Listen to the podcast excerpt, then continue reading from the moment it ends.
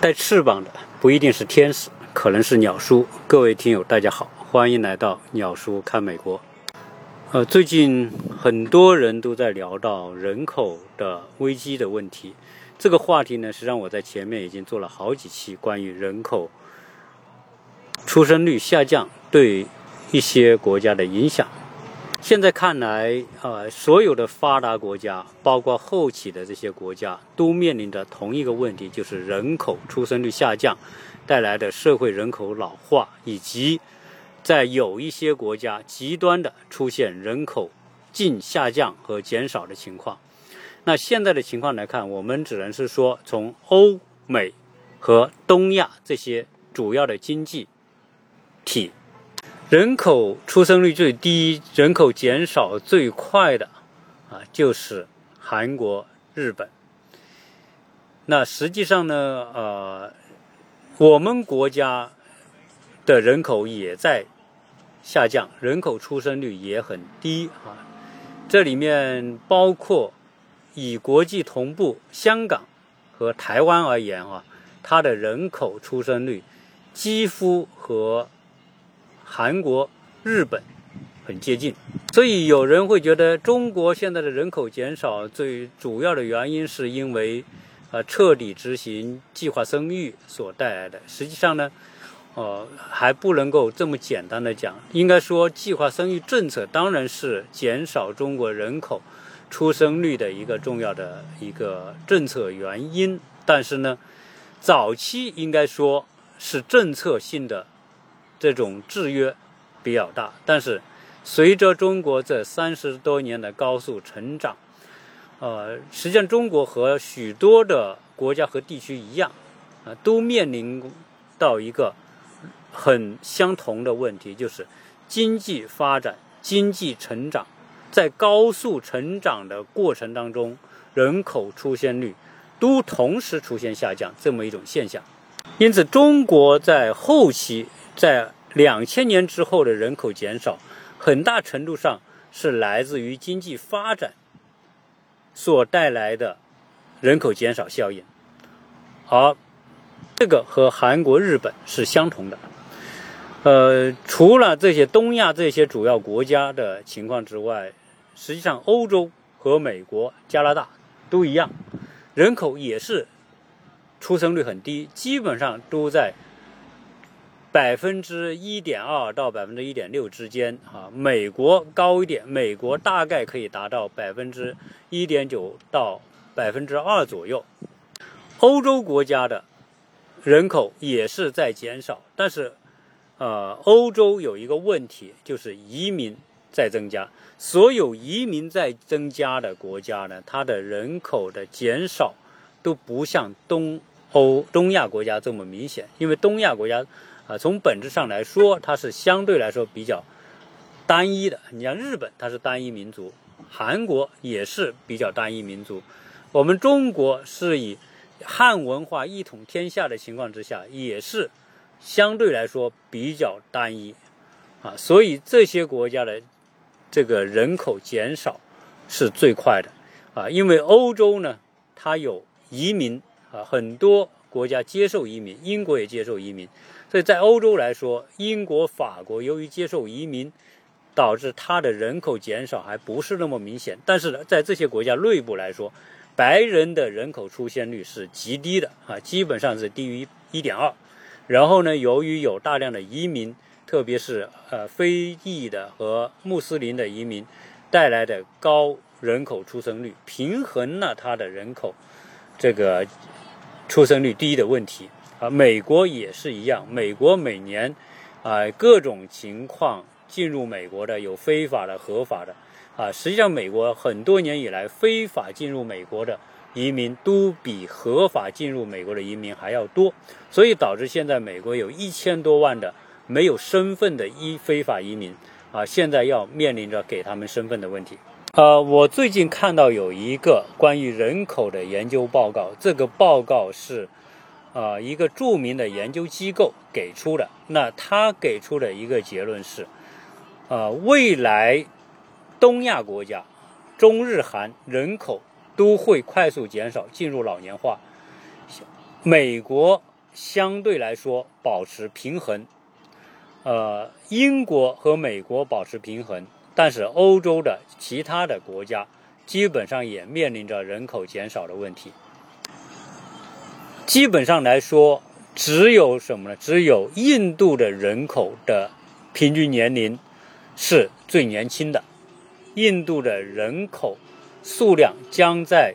三到五年之后，超过中国，成为世界人口最多的国家。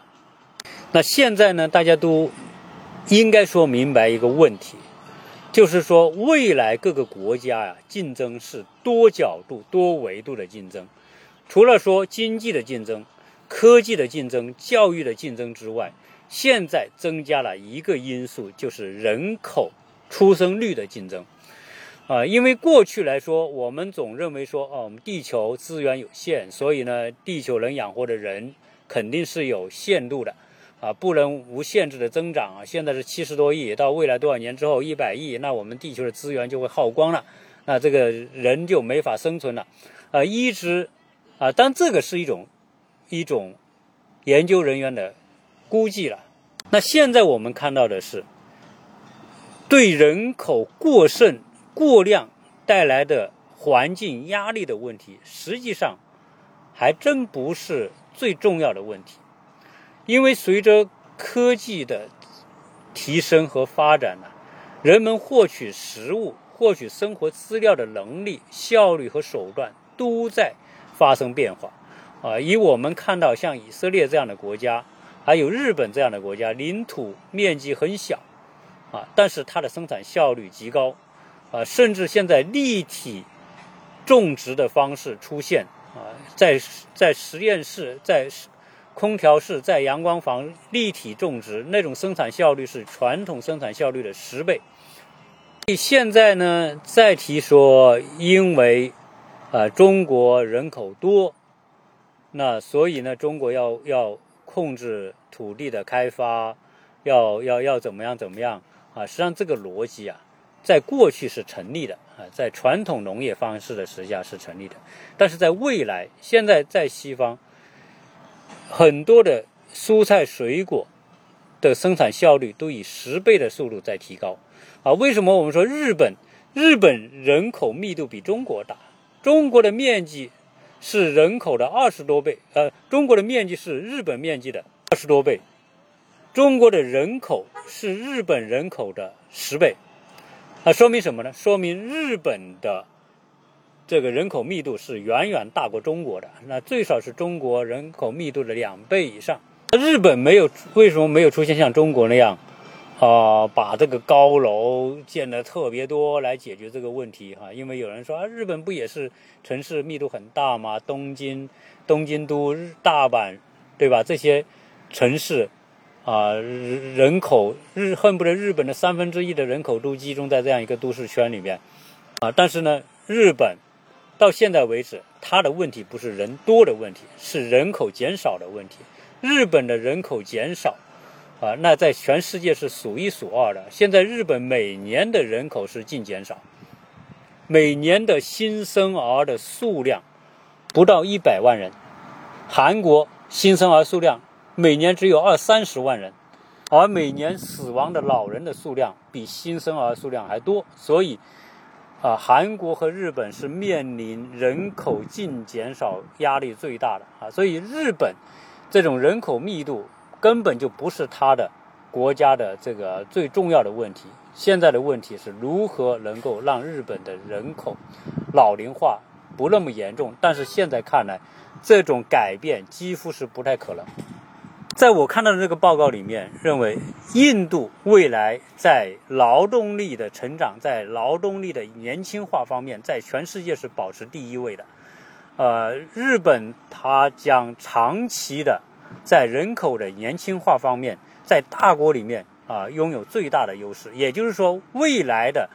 三十年，日印度仍然保有人口红利，就像我们在过去的二三十年。所享用到的人口红利一样啊，接下来啊，拥有人口红利的最大的国家是日本，所以很多国家是看好日本的发展。但是，呃，很多国家对日本呃对印度呢还是有，因为印度的教育水平、印度的整个国情和我们不一样，我们相对来说是一统。大一统的文化之下的国家，印度可是一团散沙。所以，印度虽然有人人口的红利，但是它的人口红利的释放能否像中国那样高效率，那还有待观察。以目前情况来看，印度的教育水平、人均教育水平、人均的生产力以及这个国民的这种服从整个计划安排这方面来说。啊，它是比较弱的啊，所以这个呢会削弱它的人口红利所带来的竞争力。那报告里面讲到，美国将未来，因为美国仍然保持人口的平衡，因为它可能在百分之一点九到百分之二这样一个程度，所以美国在所有的西方大国当中，在人口出生率当中是保有优势的，所以。认为美国未来在科技领域里面仍然将领先世界很多年，啊，对于这种看法，包括对英国认为英国也在由于大量的吸收移民，啊，让它的人口出生率啊能够保持一个平衡以上，啊，对于这种看法呢，我觉得是简单的从人口角度来看，啊，我过去有很多节目谈到美国、谈到欧洲的时候。虽然美国由于大量的移民的进入，加拿大大量移民进入，但是美国和加拿大的这个种族人口结构将发生巨大的变化啊！这种结构的变化，也就是说，白人人口的比例相对在快速的减少，其他族裔的这种比例在增加，这个不确定因素将削弱美国未来在人口素质。平均竞争力的优势。啊，说到这里呢，我我想呃跟大家说一说我在以前的聊历史的节目当中提到的啊，为什么在美洲在哥伦布发现美洲大陆之后，呃，美洲大陆基本上是同步开发的啊，前北边那有英国、法国、西班牙，那么在北美洲的殖民拓展。在南边有葡萄牙、西班牙在拉丁美洲的殖民拓展，都是同步的殖民拓展。为什么在三百年之后，北美洲的美国、加拿大成为发达的先进国家，而其他的那些国家没有成为发达先进国家？最多是有拉丁美洲的一些国家成为中等发达国家。啊，为什么会出现这种差别？以现在的情况来看，美国、加拿大之外的其他的美洲国家。那都是陷入到各种各样的问题，哎，这里面我就讲，实际上呢，这些到美洲去殖民拓展，由于它是来自不同的国家，西班牙、葡萄牙和英国、法国、德国，那由于这些国家原来的这些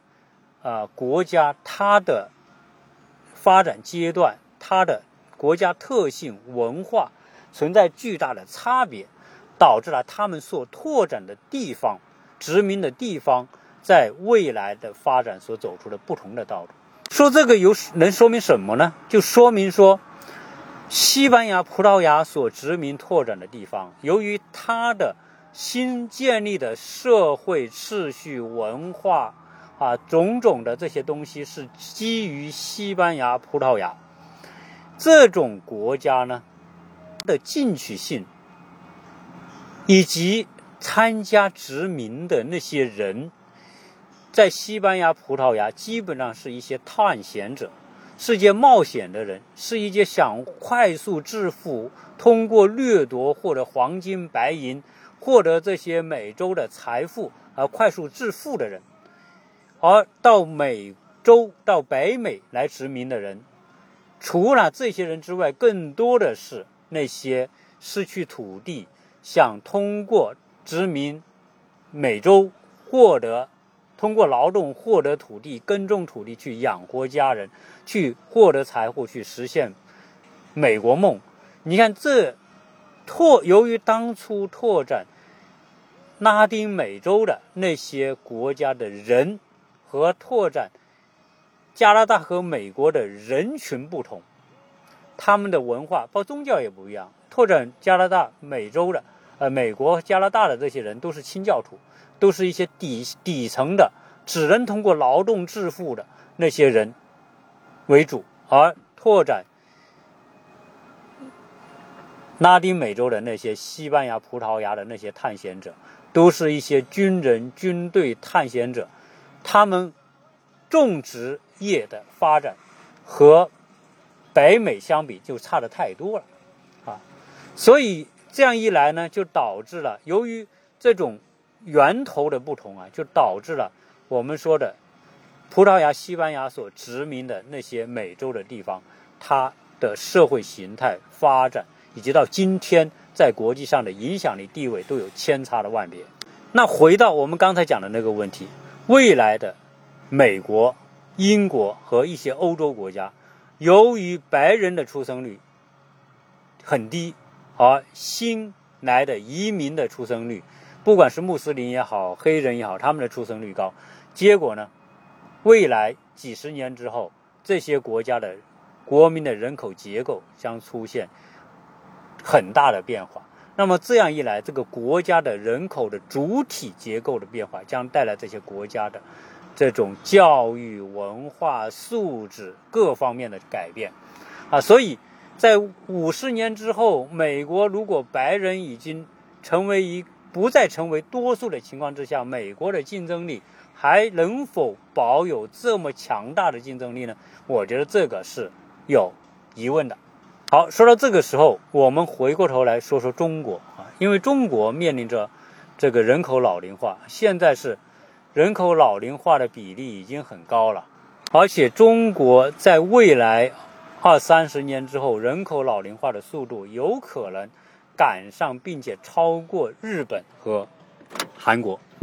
对于这种情况，人口的老龄化和人口出生率的降低，将典型的成为中国的一个国家安全问题，及中国在国际上的竞争力和竞争后劲的问题。这个问题能不能破解？哎，曾经我好像聊到过一期节目，有一个英国的人口人类学家对中国的问题做过一个评价。我觉得，呃，日韩这种国家人口老化的趋势仍然加会加剧，在欧美国家，白人人口老化的趋势仍然会加剧。啊，但是中国的国情有很大的不同。呃，中国的国情、国家制度、国家的文化和其他国家不一样，这种不同有可能导致中国在未来解决人口危机上和欧美国家、日韩都会有不同的手段和方法。由于中国制度和欧美制度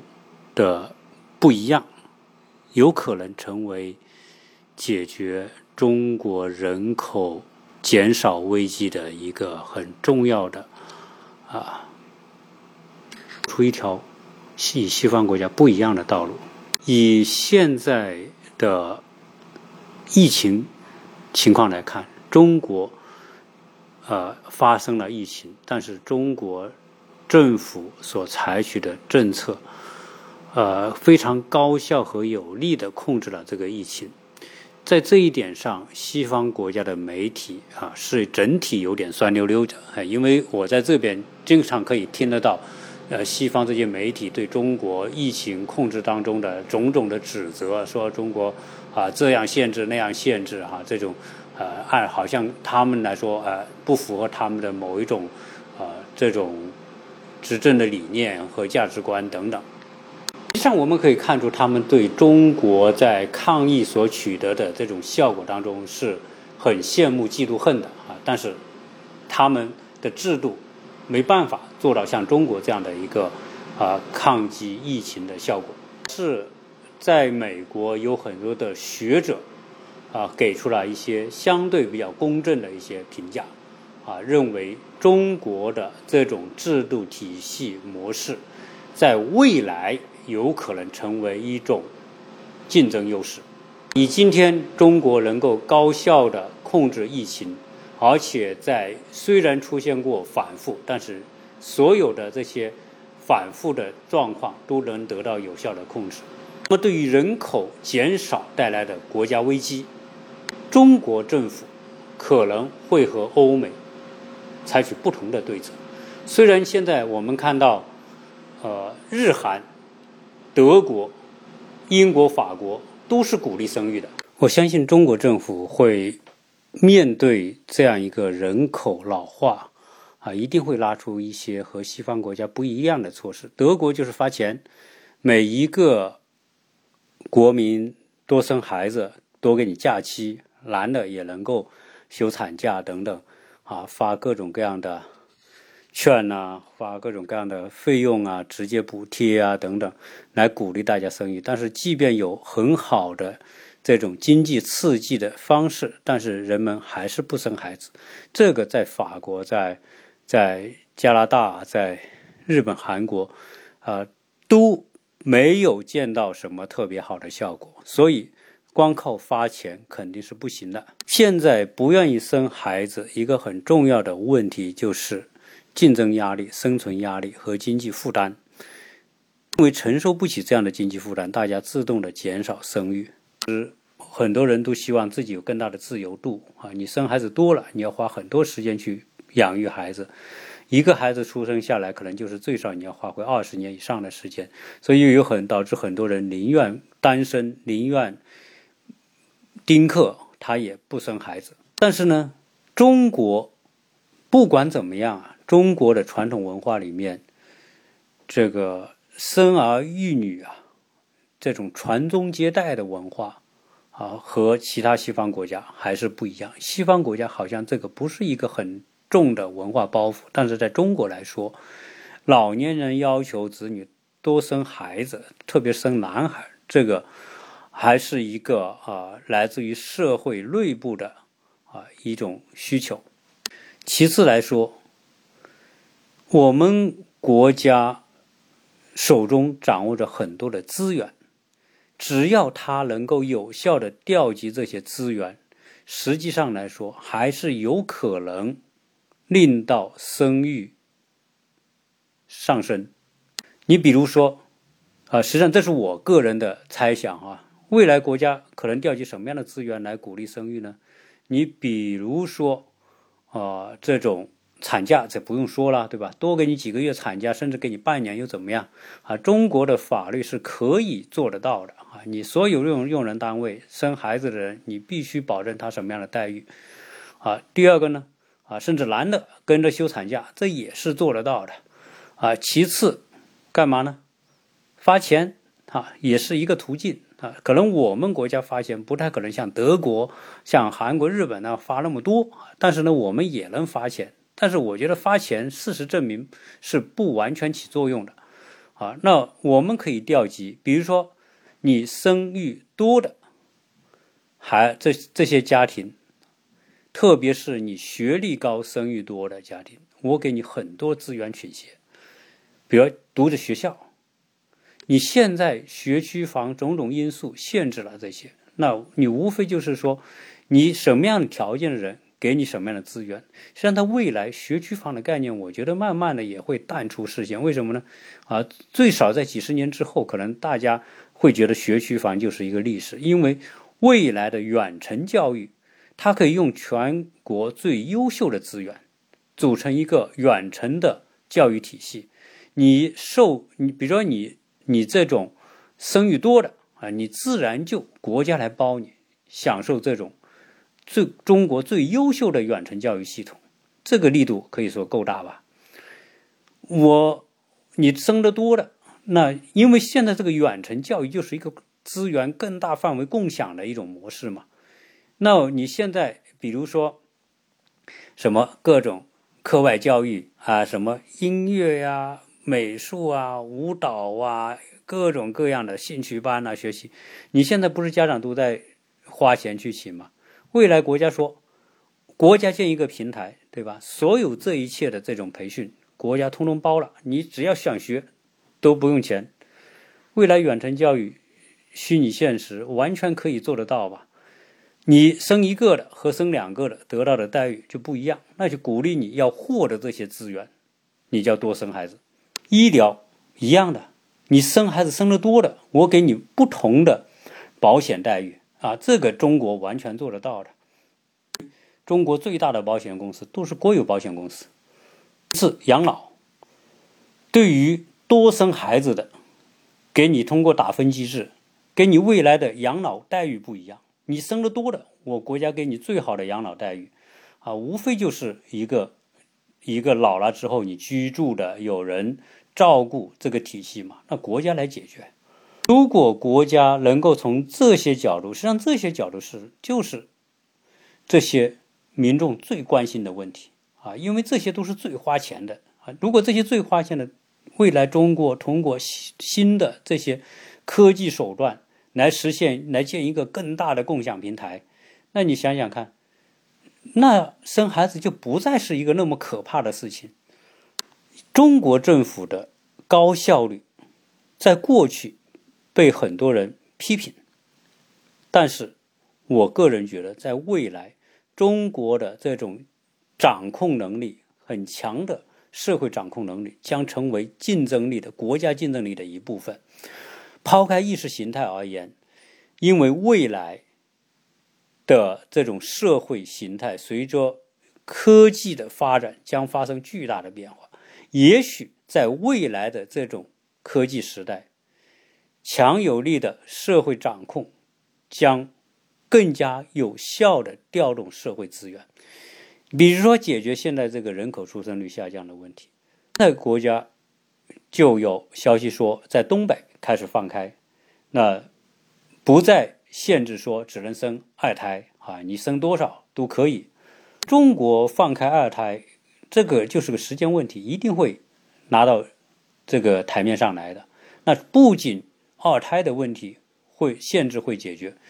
接下来紧接着的，如果一旦上升到国家战略安全的角度，如果把这个生育纳到国家竞争力。和国家安全的角度来说，那一定国家可以出台特别强有力的对策。这些对策的出台是西方国家所没办法做得到的。所以，中国政府的强大的引导能力和带动能力啊，我相信，当真的你像中国啊，人口被印度超过是肯定的，而且中国的这种快速老龄化这样一个。摆在眼前的前景已经看到的情况之下，啊，我相信在不远的将来，国家一定在这些方面会有大的动作。所以从这个角度来说，啊，在未来中国在制度上将会呈现出啊不同的执政效率，啊，这个有可能变成西方国家对中国的一个呃另外一种方式的羡慕吧。那这个话题呢，我只能说到这个程度哈，因为结合到这个人口的老龄化，它是一个国家策略的问题，这也是国家面临的最深层次的问题。现在不光是中国面临，所有的这些发达国家、西方国家都面临这个问题。啊，对于中国而言，移民肯定不是一条路。比如说，大量的引进其他国家的移民，肯定不是一条路。中国。能够走的一定是鼓励国民多生育，而且中国具有这样的政策优势，啊，所以中国将在解决人口问题上同样走出和西方国家不同的道路。对于任何一个大国来说，最不愿意看到的就是未富先老，整个社会在没有富裕的情况之下就人口老龄化。不像日本，它虽然是。老龄化社会，但是日本社会是一个相当富裕的发达社会，所以它的应对还是有它的手段和方法。如果一个国家在未富先老出现这种情况之下，那后续可能带来的种种的问题，那是那就会完全的不一样啊。所以关于这个话题呢，啊，我只是谈我个人的看法。世界各国的竞争当中，我们现在明显的看到了人口出生能力的竞争，人口出生率的竞争，将是一个国家与国家层面和科技和经济同等重要的一个竞争。因为实际上我们看到中国四十年发展。人口红利是一个巨大的动力，没有这种人口红利，就谈不上中国四十年的发展。所以，人口它是双刃剑，用好了对社会有巨大的推动，用不好当然也会带来很多的问题。争夺人口的竞争，哈，我们曾经在国内各个城市之间就出台各种政策来争取新的大学生落户本自己的城市。但是未来呢？我们看到西方国家是引进移民作为争夺人口，啊，当然中国必须是在人口问题上必须是自力更生、自给自足。引进移民可能保持人口的出生率，但是将在另外一个层面